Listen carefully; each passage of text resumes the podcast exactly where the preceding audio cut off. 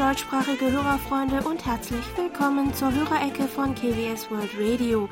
Über das Wufferton Relay 3955 Kilohertz begrüßen Sie wieder heute am 18. April To Young In und Jan Dirks. Wir freuen uns, dass Sie uns wieder Gesellschaft leisten. Ja, Mittwoch fand in Südkorea die Parlamentswahl statt. Die Parlamentswahl findet zwar alle vier Jahre statt und ist so gesehen nichts, naja, nicht so viel, so sehr Ungewöhnliches, aber dieses Mal war doch einiges anders aufgrund mhm. den Sicherheitsmaßnahmen wegen Corona. Alle Wähler mussten zunächst mit einem Meter Abstand zueinander in einer Schlange vor dem Wahllokal warten.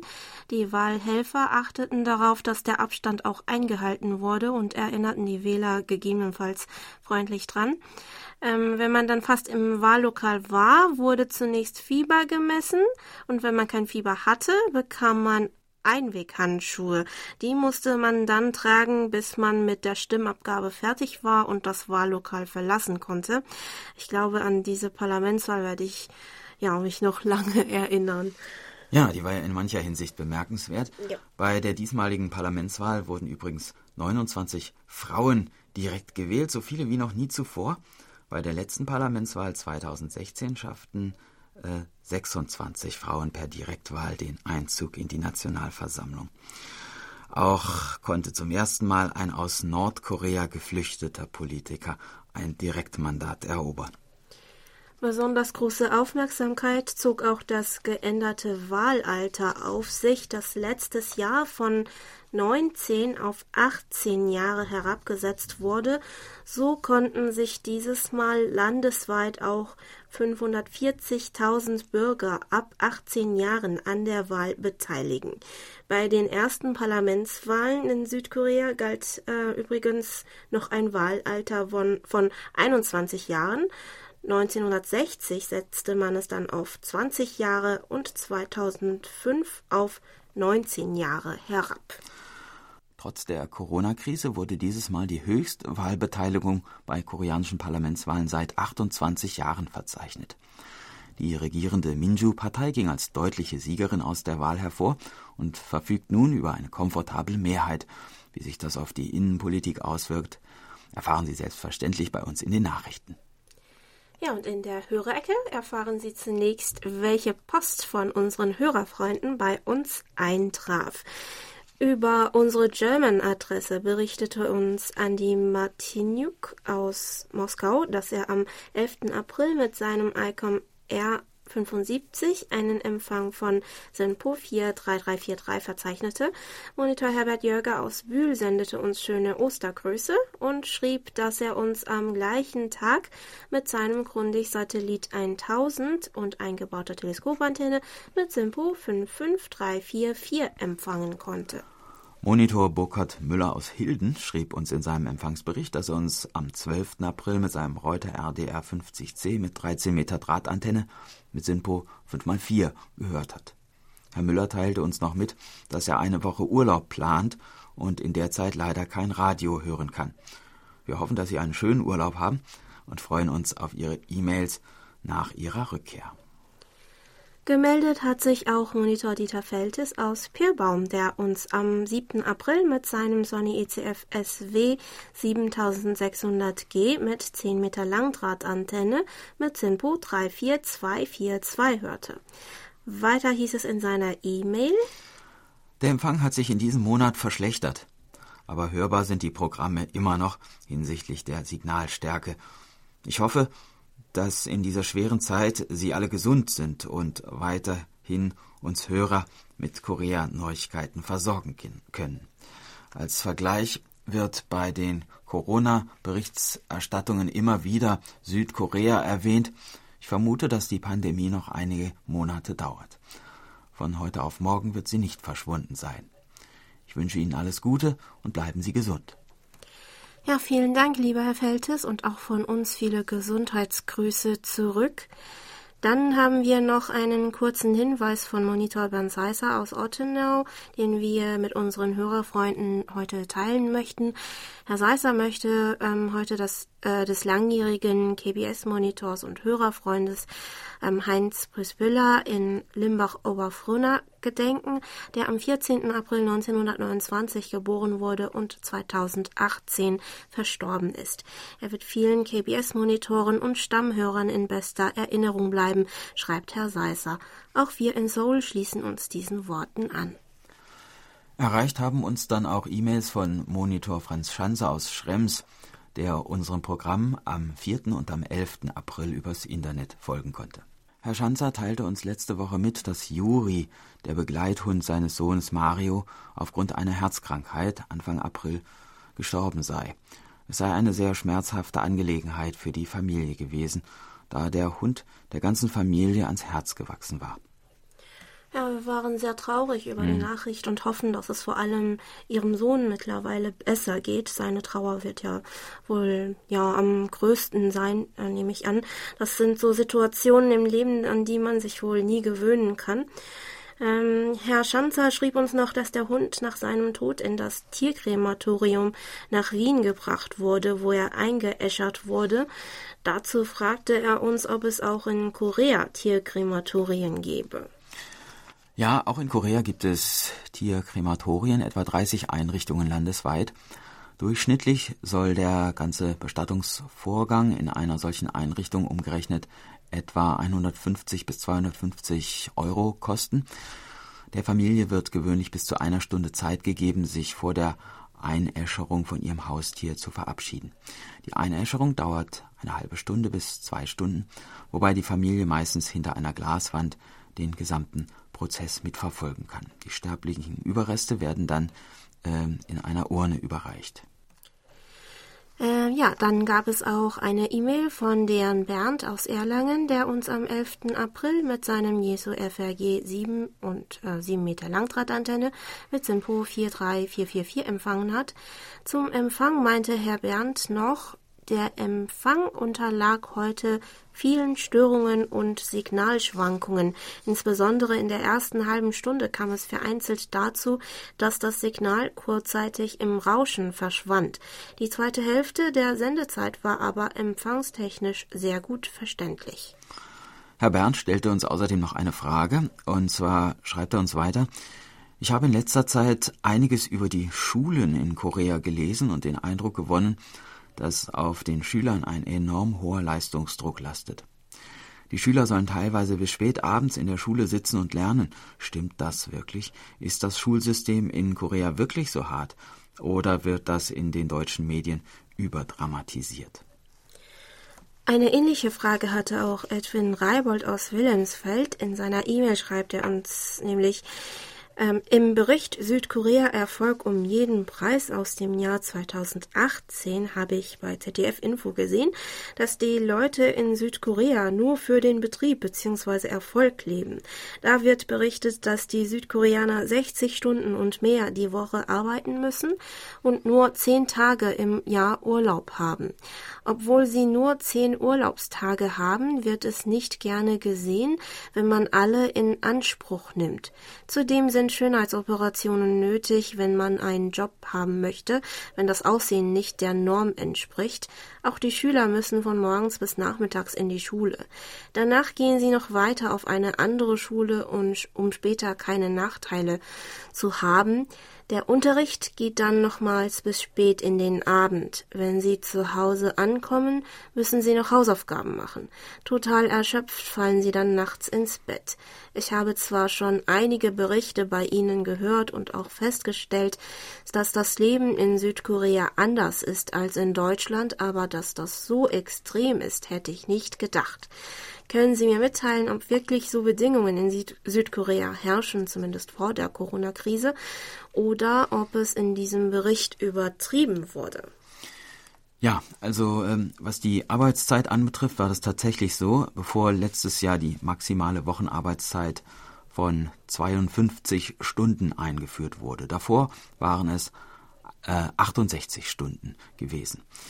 Hierbei ist aber zu betonen, dass es sich um die gesetzlich maximal zulässige Arbeitszeit handelt und äh, nicht um die durchschnittliche wöchentliche Arbeitszeit, die liegt bei etwa 40 Stunden. Die neue Regelung wurde seit dem letzten Jahr schrittweise zunächst in Großunternehmen und ab diesem Jahr auch für mittlere und kleinere Unternehmen verbindlich eingeführt.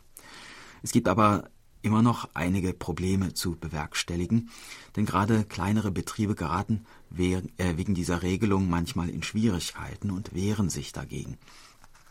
Doch es gibt auch positive Entwicklungen. Zum Beispiel antworteten knapp 50 Prozent von 780 befragten Arbeitnehmern in einer Umfrage, dass sie nach der Einführung der 52-Stunden-Woche deutlich weniger Überstunden machen. Auch ist das Interesse an der Freizeitgestaltung gestiegen, da viele Arbeitnehmer nun abends mehr Zeit für sich haben. Vor allem die jüngere Generation legt viel Wert auf die Work-Life-Balance, so dass sich der Trend abends möglichst pünktlich Feierabend äh, abends möglichst pünktlich Feierabend zu machen und mehr Zeit für sich selbst zu haben, äh, vermutlich noch verstärken wird. Ja, das gilt auch für den Urlaub. Wie ich schon früher einmal in der Hörerecke, Hörerecke erzählt habe, hatte man in der koreanischen Firma, in der ich gearbeitet habe, als Anfänger 15 Urlaubstage. Es war aber üblich, dass man diese 15 Tage nicht in Anspruch nahm, sondern nur etwa die Hälfte davon, meistens eine Woche oder ein paar Tage im Sommer und mehr nicht. Vor allem ältere Kollegen sahen es nicht ähm, gern, wenn man lange im Urlaub war. Aus ihrer Sicht sollten die Arbeit und das Arbeitsleben die Priorität im Leben sein. Aber das hat sich mittlerweile ja auch hm, ziemlich viel geändert. Man kann heute guten Gewissens alle Urlaubstage nehmen, die einem zustehen. Auch die Unternehmen bevorzugen es, wenn ihre Arbeitnehmer alle Urlaubstage nehmen. Tun sie das nämlich nicht, muss ihnen als Ausgleich ein kleiner Bonus gezahlt werden und dieses Geld will ein Unternehmen lieber einsparen. Mit viel Stress verbunden ist aber auch die Schulzeit hier in Korea. Ja, was Herr Bernd und äh, was Herr Bernd gelesen hat und Herr Reibold in dem Fernsehbeitrag gesehen hat, das entspricht schon so in etwa der Realität. Das gilt umso stärker, je näher die Abschlussprüfung rückt. Für viele Kinder und Jugendliche ist es normal, nach der Schule noch Nachhilfe in privaten Bildungseinrichtungen oder von Nachhilfelehrern zu bekommen. Wobei der Begriff Nachhilfe äh, etwas irreführend ist, denn meistens wird schon der kommende Unterrichtsstoff behandelt, damit die Schüler in der Schule einen Vorsprung haben und dann bei den Prüfungen besser abschneiden. Laut einer Statistik aus dem letzten Jahr soll der Anteil von Kindern und Jugendlichen, die außerhalb der Schule noch drei Stunden oder mehr im Durchschnitt zusätzlich lernen, bei den Grundschülern schon bei 41,4 Prozent gelegen haben. 33,8 Prozent der befragten Kinder und Jugendlichen haben geantwortet, dass sie ab und zu oder öfters daran denken, sich das Leben zu nehmen. Schulstress war mit 37,2 Prozent einer der Hauptgründe dafür. Eine Freundin von mir erzählt, dass ihre Tochter in der dritten Grundschulklasse in der Woche täglich bis 23 Uhr oder bis Mitternacht noch zusätzlich lernt und Hausaufgaben für diese sogenannten Nachhilfestunden ähm, äh, mhm. ähm, erledigen muss. Also ja, private Zusatzunterricht sozusagen. Damit rangiert sie wohl in ihrem privaten Umfeld eher am unteren Ende der Fleißskala. Es gibt aber wohl auch Gleichaltrige, ja, die halt noch leer, mehr lernen. Es gibt aber genauso viele Kinder, die nach der Schule vielleicht ein oder zwei Aktivitäten nachgehen, darunter Sport, Musik und Kunst und vor dem Abendessen mit allem fertig sind. Ähm, eine Sporteinheit muss aber wohl immer in den Alltag eingebaut werden. Jüngst sei vor allem Seilspringen sehr beliebt, weil es einfach ist und nicht viel Zeit beansprucht.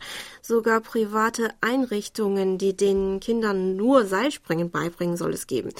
Die Kinder müssen nicht nur in Koreanisch, Mathe und Englisch gut sein, sondern auch mindestens ein Musikinstrument spielen können und gut in einer Sportart sein, auch wenn man sein Kind dem eigentlich nicht ausliefern möchte ist es schon schwierig, nicht davon beeinflusst zu werden. Also diese Freundin von mir, die ich gerade erwähnt hatte, wollte ihr Kind auch nicht so viel mhm. ähm, zumuten, aber schon in der Schule ähm, er, erklärt die Schullehrerin äh, ihr, dass es zu wenig ist, was ihr Kind da macht. Mhm. Also, dass mhm. sie in der Konkurrenz nicht mithalten könne.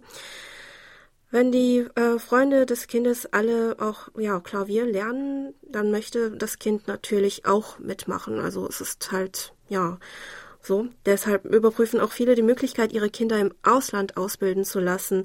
Aber auch das kann neue Probleme bedeuten, beispielsweise wenn die Familie deshalb getrennt leben muss. Ja, und zur Entspannung hören wir nun etwas Musik.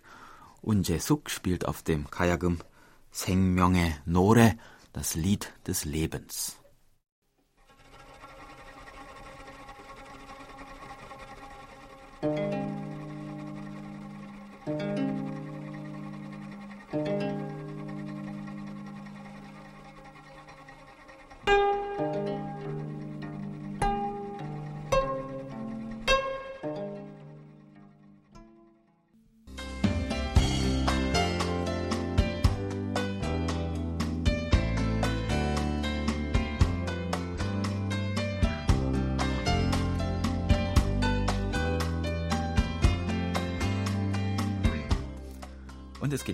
Den Medientipps.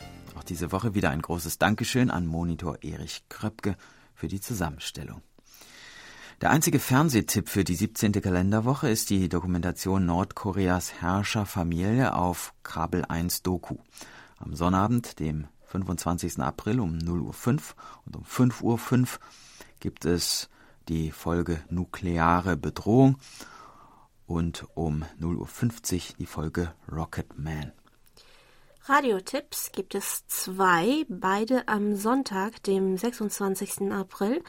BR Classic hat um 19 Uhr eine Live-Übertragung von Rossinis Oper Le Conte Ori aus dem Münchner Prinzregententheater im Programm. Die weibliche Hauptrolle singt die koreanische Sopranistin Hera Hesang Park. Ob die Aufführung tatsächlich stattfindet, ist natürlich auf der, aufgrund der derzeitigen Situation noch offen. Mit Nordkorea haben die Medientipps begonnen und mit Nordkorea enden sie auch. Auf WDR 3 gibt es auch am Sonntag, dem 26. April um 19.04 Uhr ein Hörspiel von Jörg Buttgereit, das Märchen vom unglaublichen Super Kim aus Pyongyang mit dem Untertitel bitterböse Geschichten aus Nordkorea. Super Kim ist Kim Jong-il und es geht um die Entführung der Schauspielerin Chae In-hee nach Nordkorea. Äh, nach der Sendung steht das Hörspiel bis zum 27. April 2021 im WDR Hörspielspeicher zum Download bereit. Ja, das waren die Medientipps. Von unserer Seite aus möchten wir Sie darauf hinweisen, dass nächsten Freitag, also am 24. April, einer unserer vergangenen Sondersendungen wiederholt wird. Dieses Mal werden Sie noch einmal die Sondersendung zum Mondneujahr 2020, die Sendung mit der Ratte, hören können. Falls Sie die Sendung im Januar verpasst haben sollten, können Sie sie dieses Mal nachhören. Es geht um die zwölf Tierzeichen, wobei das Jahr der Ratte oder beziehungsweise ja der Maus, das im asiatischen Raum dieses Jahr begangen wird, besonders im Fokus steht. Wir wünschen Ihnen schon einmal jetzt viel Hörvergnügen. Und damit kommen wir wieder zurück zur Post. Per E-Mail haben wir diese Woche von Monitor Jörg Clemens Hoffmann aus Alsbach-Hähnlein seine Empfangsberichte für März erhalten. Mit seinem ICOM IC R75 mit 80 cm Loop-Antenne konnte er uns an vier Hörtagen mit SINPO 55544 empfangen. Dazu schreibt Herr Hoffmann uns der Empfang von KBS World Radio ist auch nach der Sommerzeitumstellung problemlos möglich.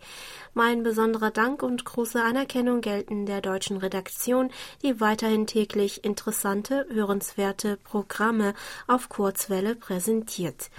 Mit Interesse habe ich den Bericht vom 23. März in Kreuz und Quer durch Korea über das Ökomeilen-Programm gehört. Damit soll zusätzlich CO2 in Korea eingespart werden. Es ist richtig, dass das wichtige Thema Klimaschutz während der Covid-19-Pandemie nicht in Vergessenheit gerät. Deshalb würde es mich interessieren, wie dieses Klimaschutzprogramm in der Bevölkerung angenommen wird und welche Aktionen besonderes Interesse finden. Ja, an dem Tag ging es in Kreuz und Quer durch Korea um das Ökomeilensystem der Stadt Seoul.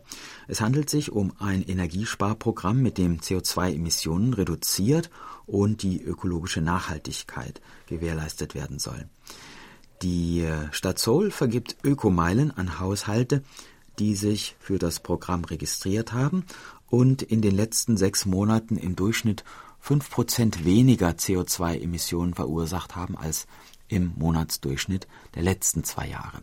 Die gesammelten Ökomeilen können die Mitgliedshaushalte einlösen und damit zum Beispiel die Kommunalsteuer oder Hausverwaltungskosten bezahlen oder sie beim Kauf von Ökoprodukten einsetzen. In den zehn Jahren seit dessen Einführung im September 2009 sind 2,11 Millionen der Initiative beigetreten, was einem Anteil von 20 Prozent der Bürger von Seoul entspricht. Mit dem steigenden Umweltbewusstsein allgemein hat auch das Interesse an der Initiative zugenommen aber in meinem direkten Umfeld kenne ich ähm, kaum jemanden, der mitmacht oder gar von dieser Initiative wusste. Ähm, vielleicht sollte man noch etwas mehr Werbung dafür machen, aber mit der neuen Phase, die ähm, in die jetzt diese Initiative mhm. eintritt, ähm, könnte es, glaube ich, noch mehr ähm, ja, Mitglieder gewinnen können. Ähm, unter den mitwirkenden Haushalten haben sich die meisten vor allem darum bemüht, das Licht auszuschalten, wenn niemand mehr im Raum ist, die Heizung und die Klimaanlage auf einem angemessenen Temperaturniveau zu halten und energieeffiziente bzw. umweltfreundliche Produkte zu kaufen und zu benutzen. Ja, da mache ich mit. Auch zeigten sie eine Auswertung im letzten Jahr zufolge Interesse an der Installierung von umweltfreundlichen Heizanlagen und Photovoltaikanlagen, was die Stadtregierung vorantreibt. In diesem Zusammenhang fragte uns Herr Hoffmann noch weiter, was aus der Verfassungsklage der koreanischen Jugendorganisation Klimaaktion geworden ist, über die wir am 17. März in Kreuz und Quer durch Korea berichtet hatten. Ist die Klage für mehr Klimaschutz in Korea zulässig? Und wie sieht das weitere Vorgehen aus? fragte uns Herr Hoffmann. Am 13. März haben diese jungen Klimaschutzaktivisten in Bezug auf den Klimawandel eine Verfassungsklage eingereicht mit dem Argument, dass das passive Vorgehen der Regierung in Bezug auf Maßnahmen gegen den Klimawandel wie die Reduzierung der Treibhausgase gegen die Verfassung verstoße das Verfassungsgericht hat die Klage als zulässig bewertet und entsprechend am 24. März entschieden, der Klage stattzugeben und die ganze Sache zu überprüfen. Welche Entscheidung das Gericht fällen wird, ist noch abzuwarten. Wir werden Sie nochmal über das Ergebnis informieren, sobald es feststeht. Dann gab es noch Empfangsberichte über die Internetberichtsvordrucke. Monitor Paul Gager aus Wien berichtet uns, dass er mit seinem Texon S2000 mit Teleskopantenne am 10. und 11. April einen Empfang von SINPO 5x4 hatte. Monitor Michael Willrude aus Frankfurt am Main meldete, dass er uns am 8. und am 11. April mit seinem Texon PL 365 mit Teleskopantenne mit SINPO 55444 gehört hat. In Bezug auf unsere Mitteilung dass es bis zum normalen Versand unserer QSL-Karten aufgrund der aktuellen Umstände noch etwas dauern wird, kommentierte Herr Willruth. Es ist eine schöne Geste von internationalen Rundfunkstationen, dass sie QSL-Karten versenden. KBS World Radio hat immer sehr schöne Motive auf seinen QSL-Karten. Es ist klar, dass zu Zeiten, wo fast der ganze internationale Flugverkehr eingestellt wurde, das Versenden von QSL-Karten länger dauert. Beim Frachtflugverkehr haben zurzeit ja auch medizinische Güter absoluten Vorrang. Als Funkamateur bin ich es gewohnt, auf QSL-Karten länger zu warten. Es kommt schon mal vor, dass ich eine QSL-Karte erhalte, wo das Funkgespräch einige Jahre zurückgelegen hat. Ja, vielen Dank für Ihr Verständnis, lieber Herr Willruth. Auch bei allen anderen Hörerfreunden bedanken wir uns für Ihr Verständnis und Ihre Unterstützung in diesen Zeiten. Wir werden Sie nochmal darüber informieren, sobald wir die erste Post wieder herausgeschickt haben. Ähm, dann meldete sich auch Andreas Brem aus Wesseling, der uns mit seinem Texon PL 880 mit Teleskopantenne am 10. und 11. April mit SINPO 54444 empfangen konnte. Zum Sendeinhalt schreibt Herr Brem uns noch Folgendes. Vielen Dank für die gute Berichterstattung. Auch während der Corona-Krise ist es immer interessant zu hören, wie andere Länder mit der Situation umgehen. Derzeit ist die Rubrik Asien kompakt meine Lieblingsrubrik, da dort auch berichtet wird, was in anderen asiatischen Ländern passiert. Empfangsberichte gab es auch von Monitor Manuel Peisker aus Freiburg, der uns mit seinem Sangern ATS 909X mit 7 Meter Langdrahtantenne am 7. April mit SINPO 55455 und am 8. April mit SINPO 54444 gehört hat. Herrn Peisker wünschen wir noch einmal alles Gute nachträglich zum Geburtstag. Gemeldet hat sich auch Dieter Sommer aus irgendwo in Deutschland, der uns am 4. April mit seinem Jesu FT 840 mit T2FD Multiband Dipol mit Simpo 5x5 gehört hat. In seinem Empfangsbericht schreibt er uns noch, habe nach längerer Zeit Ihr Programm via England in Deutsch gehört. Die Empfangsqualität war ausgezeichnet. Ihr Programm war sehr informativ und abwechslungsreich gestaltet.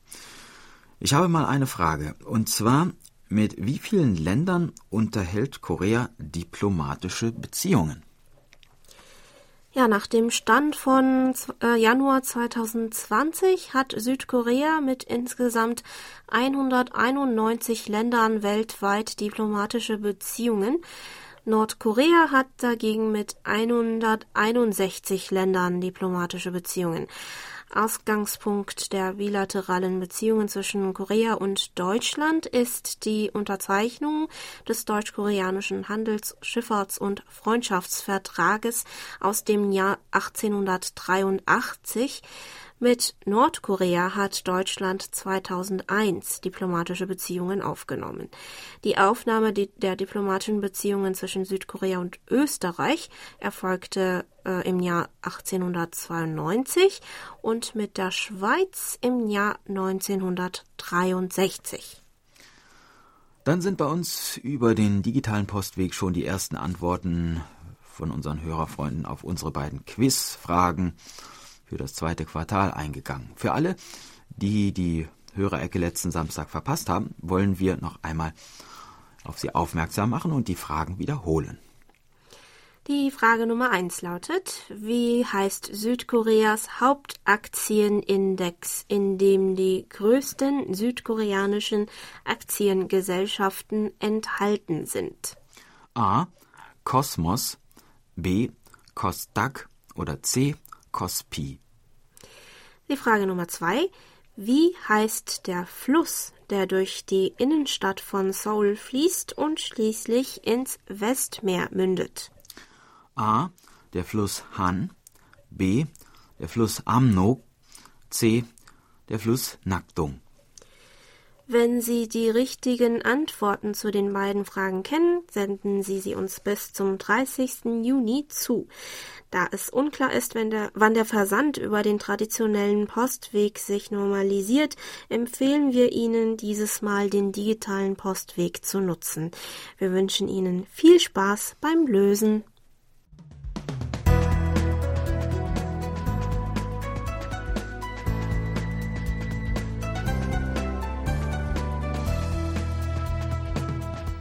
Sie hören KBS World Radio mit der Hörerecke. Geburtstagssäcke. Auf der Geburtstagsliste von Monitor Bernd Seiser stehen diese Woche Monitor Andreas Möcklich in Berlin, Anita Hofmann in Meßkirch, Frank Bresonik in Gladbeck, Udo Becker in Kurtscheid, Klaus Schulze in Zwickau und Detlef Meyer in Rastete. Wir gratulieren allen ganz herzlich zum Geburtstag und wünschen Ihnen alles Gute und viel Freude. Ja, und das Geburtstagsständchen kommt heute von Johann Sketchy, A Beautiful Name.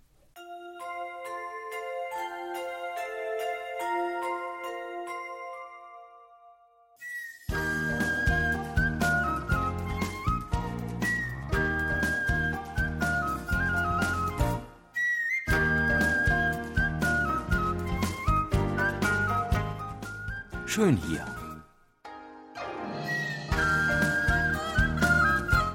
Ausflugstipps für Korea mit Jan Dirks.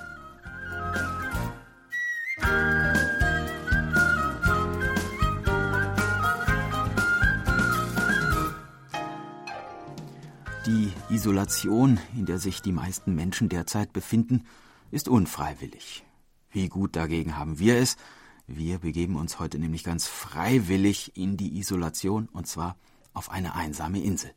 Die Insel Wyondo, anderthalb Quadratkilometer groß, bewohnt von kaum 500 Menschen, weit draußen vor der Westküste der Provinz Südchungcheong gelegen, so weit draußen, dass es heißt, am frühen Morgen könne man hier Hahnenschreie vom chinesischen Festland hören. Zweimal am Tag legt hier nach zweistündiger Überfahrt das Schiff aus Taechon an, manchmal aber auch nicht. Das hängt vom Wetter ab. Denn an vielen Tagen im Jahr herrscht hier draußen im Westmeer dichter Nebel. Für diesen Nebel ist Wellmyondo, die äußere Nebelinsel, so ihr Name auf Deutsch, durchaus berühmt. Und wem die Abgeschiedenheit der Insel selbst nicht ausreicht, dem mag der Nebel gerade recht kommen. Mehr Isolation geht dann wirklich kaum. Ein roter und ein weißer Leuchtturm bewachen die Einfahrt des kleinen Hafens. Hier liegen die zahlreichen Boote der Fischer und Netze sind hier und da zum Trocknen aufgehängt. Begibt man sich in die kleinen Gassen, die von niedrigen Häuschen gesäumt den Hafen umgeben, so fallen einem gleich an den Mauern die zahlreichen Wandgemälde auf, die Szenen und Eindrücke aus dem Inselalltag zeigen. Seitlich der mitten im Ort gelegenen Grundschule, der einzigen Bildungseinrichtung der Insel, beginnt ein acht Kilometer langer Rundwanderweg, der etwa vier Stunden in Anspruch nimmt und einen an alle interessanten Orte der Insel führt. Man steigt zunächst eine Steintreppe und ein wenig später eine Holztreppe hinauf. Über einen mit Holzplanken gedeckten, hervorragend ausgeschilderten Wanderweg erreicht man nun die Hauptattraktion der Insel, den am Hügel Tangsan gelegenen Wald Sangno-Surim, den immergrünen Wald, einen jahrhundertealten Urwald, der auch als nationales Naturdenkmal eingetragen ist. Er begrüßt uns mit seinen krumm gewachsenen Bäumen, die sich sicher unzählige Male im über die Insel peitschenden Sturmwind ducken mussten und sich nun vor dem Besucher zu verbeugen scheinen. Hier wachsen unter anderem Kamelien, Magnolien und Ahornbäume. Hier im Wald befindet sich auch ein kleiner Schrein zu Ehren des Generals John Heng, der von den Bewohnern der Insel als Schutzgeist verehrt wird.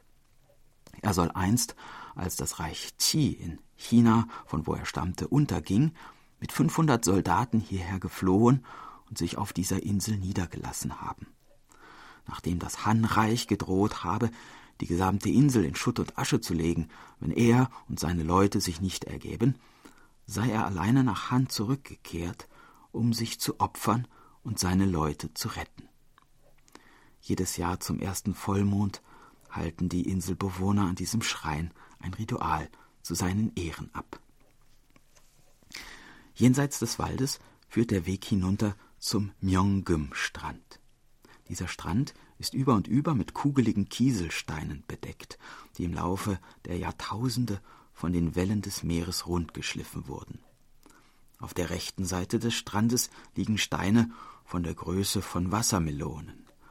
Auf der linken Seite etwa faustgroße Steine. Und wenn hier eine Welle über den Strand gerollt kommt, hört man das Geräusch der aufeinanderschlagenden und aneinander reibenden Kieselsteine. Ein besonderes, ein freundliches, ein angenehmes Geräusch, dem man lange lauschen kann ohne dessen überdrüssig zu werden. Wer es einmal erleben will, sollte hierher kommen. Setzt man den Spaziergang in Richtung Osten fort, geht man an der Quelle im Wald vorbei und folgt man dann weiter dem Rundwanderweg, gelangt man auf den Bongha-san, die mit 238 Metern höchste Erhebung der Insel.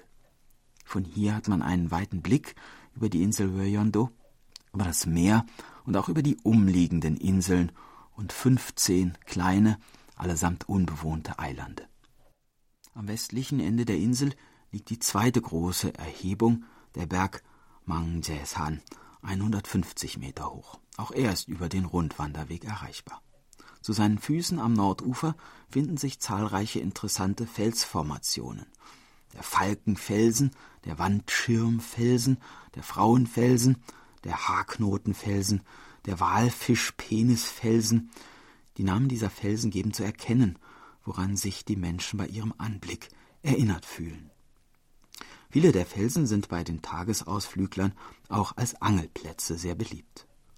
Und wenn man hier am Abend ganz allein, vielleicht in Gesellschaft von ein paar Möwen, auf einem der Felsen sitzt, dem Rauschen des Meeres lauscht und betrachtet, wie dort hinten am Horizont die Sonne allmählich im Westmeer versinkt, dann mag man die Sorgen und Ängste unserer Zeit vielleicht für ein paar Augenblicke vergessen.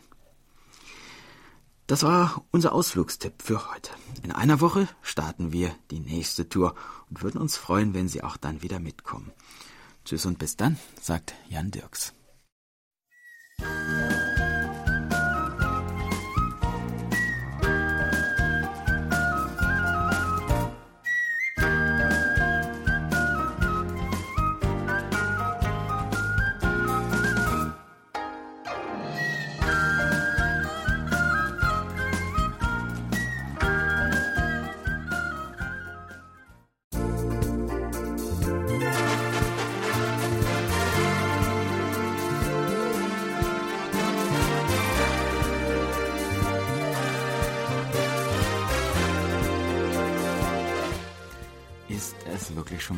Sind wir wirklich schon wieder am Ende unserer Sendung angelangt? Ja, das scheint so. Ne? Jungin, hast du am Wochenende was Bestimmtes vor? Ja, äh, zu Hause wartet schon mein ich glaube, viertes oder fünftes Puzzle. Puzzle. Nach, ja, genau, nach meinem Renoir von, ähm, vom letzten Mal. Ähm, Den du auch tatsächlich vollendet hast, ja? Ja, genau. Ähm, hab, das war ja eine etwas schwere Geburt. Ja, war, ja genau. Es hat ja. Ähm, drei Wochen oder so gedauert. Es war schon ein hartes Stück gewesen. Aber dieses Mal ähm, habe ich ein ähm, Puzzle mit Berlin-Motiv gefunden in Korea. Tatsächlich? ja. Ja. Bin Wunderbar. drauf. Ja. ja, Puzzeln ist eine schöne Sache, wenn man zu Hause bleibt. Radio hören ist auch eine schöne Sache, wenn man zu Hause sein muss. Und jetzt, wo das Frühlingswetter etwas wärmer wird, machen Sie mal das Fenster auf. Der Frühling kommt rein, fühlt man sich auch gleich viel besser, denke ich. Ja, vielen Dank für dieses Mal. Tschüss und bis nächste Woche, sagen Jan Dirks und To Young In. Auf Wiederhören und bis nächste Woche.